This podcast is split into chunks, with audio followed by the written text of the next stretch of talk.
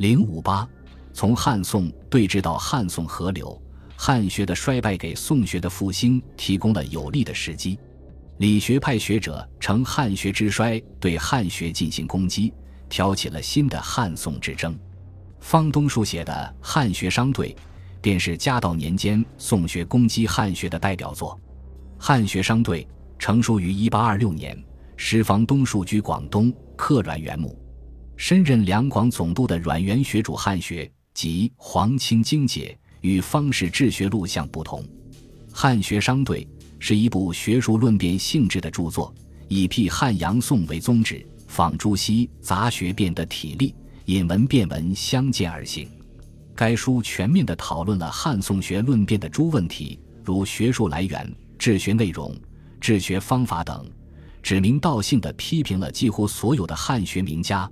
正如方东树在序例中所说：“首溯其叛道妄说之源。”次辨其依附经义小学似是而非者，次为总论，称得上是宋学对汉学的一次总结性清算。继方东树之后，抨击汉学的还有贺瑞麟、邵以辰、方宗成等人。但是，方东树等人的激烈排汉，并没有在晚清学界产生更大的影响。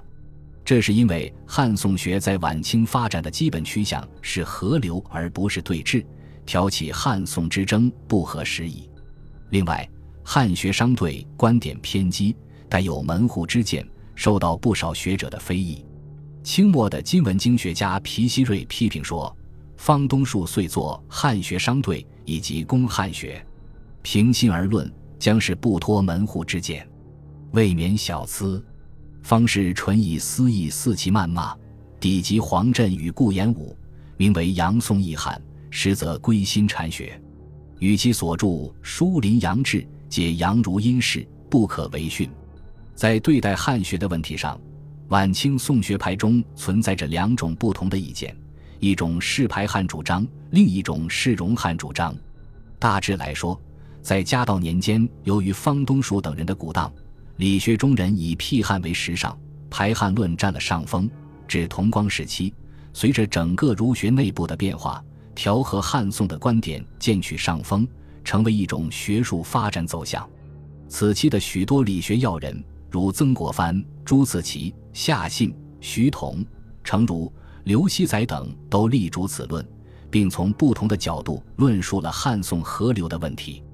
他们提出的融合汉宋的理由，主要有以下几点：其一，用孔门四科的旗号化解汉宋学的对立。持这种观点的人，把汉学、宋学都看成孔门儒学的一部分，他们大同而小异，殊途而同归，均为达到圣贤境界的门径。曾国藩说：“有义理之学，有词章之学，有经济之学，有考据之学。义理之学即《宋史》，所谓道学，在孔门为德行之科；词章之学在孔门为言语之科；经济之学在孔门为政事之科。”考据之学即今世所谓汉学也，在孔门为文学之科，此四者缺一不可。在他看来，无论是汉学还是宋学，都是孔门中的一门具体学科，其所关注的侧重方面虽有不同，但是所本的宗旨、所起的作用却是相同的，有着共同性。此四者缺一不可，便是对汉宋学的共同性的肯定。这种共同性便是汉、宋学相互融合的基础。朱祁也说过：“学之为途有三，曰义理也、考定也、词章也。三者皆圣之道也。”他把经师比作圣人之道，把汉、宋学分别比作通向京师的东路和西路。无论是寻东路还是走西路，都能到达京师，就可以到达目的地。这点言。出于东与出于西无以异也。他说：“夫道由京师也，学者所从入之途，或义理，或考定，由途有东西之分，其可以适于京师一也。其二，以儒学的致用精神来融通汉学和宋学。传统儒学的一个明显的特点就是具有实用性，无论是先秦时的孔孟，还是后来的程朱，都强调治学的致用意义。”汉宋学调和论者便据此揭示汉学、宋学所包含的致用精神，试图使之调和。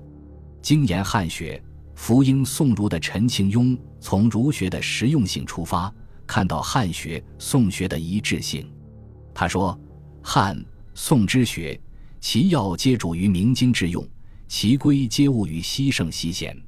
他人视为二，吾执见为一也。”曾国藩进一步阐述了汉、宋学在致用性方面的内在联系。他把汉学宗旨概括为实事求是，把宋学宗旨提炼为极物穷理，认为二者在基本精神上是相通的。他说：“晋士钱家之间，诸如物为好博。会定语，待东原之流君言古训，本河间献王实事求是之旨，博宋贤为空书。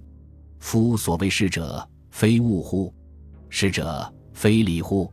实事求是，非即诸子所称及物穷理者乎？明目自高，诋毁日月，易变而蔽者也。他还认为，及物穷理也不是朱熹的发明创造，而是古来圣贤共同遵循的治学原则。他说：“极物穷理云者，古稀贤圣共游之轨，非诸子一家之创解。”在他看来。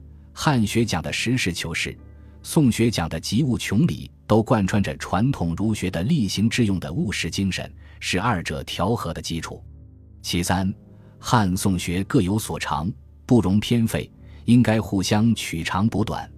晚清的一些学者看到汉学、宋学各有自己的长处，汉宋之争只能导致二者各自抱残守缺，排斥对方的结果，妨碍儒学的发展。由此提出汉宋学不可偏废的主张。方学一说，训诂义理二者不可偏废，何有汉宋之分在？今之讲汉学者目宋学为空书，讲宋学者构汉学为穿凿，于是有专宗汉学者，有专宗宋学者，判然两途，几乎不可复合。虽通儒正史，犹不免逆门户之见而津津焉，谓吾之师承在此。凡彼之言讹种谬者，皆以秉绝言。累读连篇，互相攻击，其汉宋而二之。一若言训诂，则义理可勿谈；言义理，则训诂可勿论也。呜呼！是直学中之度矣。孔汉宋诸儒亦未必乐有此高足弟子也。曾国藩的弟子张玉昭用道气相悖的观点总结了清代康乾以来的汉宋学发展状况，指出汉学的流弊在于穷末而治其本，实小而遗其大；宋学的缺陷则是摒弃考证为不足道，二者都因排斥对方，把自己的长处变成了短处。他说：“夫学故所以明道，然不先以考证，虽其说甚美。”而训诂制度之失其实，则于经其有当焉，故与昭当以为道与气相悖，而后天下之理得。至于本末精粗轻重之微，是不待以说之辩而明者也。也就是说，汉学重于实证，宋学长于思辨，这些功夫都是治学不可缺少的基本功。二者相斥，学则弊；二者相济，学则益。正如方勋仪所说。学义而已，不穷经不可以为学，不讲道不可以为学。穷经者何？训诂之学也，汉学也；讲道者何？义理之学也，宋学也。有训诂之学而后义理不倒于空虚，有义理之学而后训诂不临于川凿。二者相须为用，而弗容以偏胜也。然于训诂之非义理弗明。义理之非训诂辅助，合朴学正学而一以贯之，无穿凿之害，无空虚之病。私处则可以为师儒，出则可以为倾向。调和汉宋学的主张不仅出现在宋学营垒中，而且在汉学营垒中也得到回应，可以说是当时学界流行的一种带普遍性的观点。由于亲身经历了考据学的衰败及受到理学复兴思潮的影响，汉学营垒中的一些有识之士放弃了固守门户的立场，开始对钱家汉学进行反省，把学术目光移向宋学，主张在经学研究中借鉴宋学的一些方法来弥补考据学的不足。陈理、丁彦、顾广域、黄十三及其子黄以周等人，就是当时主张融合汉宋的著名汉学家。陈理等人对汉学流弊同样具有清醒的认识，看到汉学末流只重考证，忽视义理的危害性。陈理批评说：“今人只讲训诂考据，而不求其义理，遂至于终身读诵各书，而做人办事全无长进，此真与不读书等耳。此风气极以挽救者也。”他们摒弃门户之见，肯定宋儒的学术地位。丁彦认为。朱熹治学对著书极为讲究，说宋学不讲考证是不对的。他说：“切谓为学之道，莫先于读经；读经之法，莫先于读著书。著书之学，诸子教人之学也。”又说：“余谓汉学、宋学之分，门户之见也。汉儒正其古，古定而义以显；宋儒悉其理，理明而古以精。二者不可偏废。”统之曰经学而已。他看到汉宋学各有长短，互为补充，完全可以在经学的旗号下统一起来。晚清时期的汉宋合流，不仅表现为有关学者的呼吁提倡，而且还出现了一些体现汉宋融合特点的学术著作。邵逸臣的《礼经通论》，夏信的《谭公辩巫述诸质疑》，顾广域的《学识想说》，黄十三的《身代时起说》。黄以周的《对义立问》《德性问学说》等篇章，都是汇通汉宋的经学著作。邵逸臣和夏信都是学宗成朱的宋学派学者。邵逸臣在道光时曾随桐城派大师姚鼐高弟梅增亮习古文辞，后又拜唐建为师，讲程朱理学。晚年转攻经学。他的学术主要由程朱理学、古文辞学和经学三部分组成。然而，起主导作用的是程朱理学。在治学问题上，他主张会通经学、理学和古文辞学，指出：“经者，天地之心；史者，天地间不及也。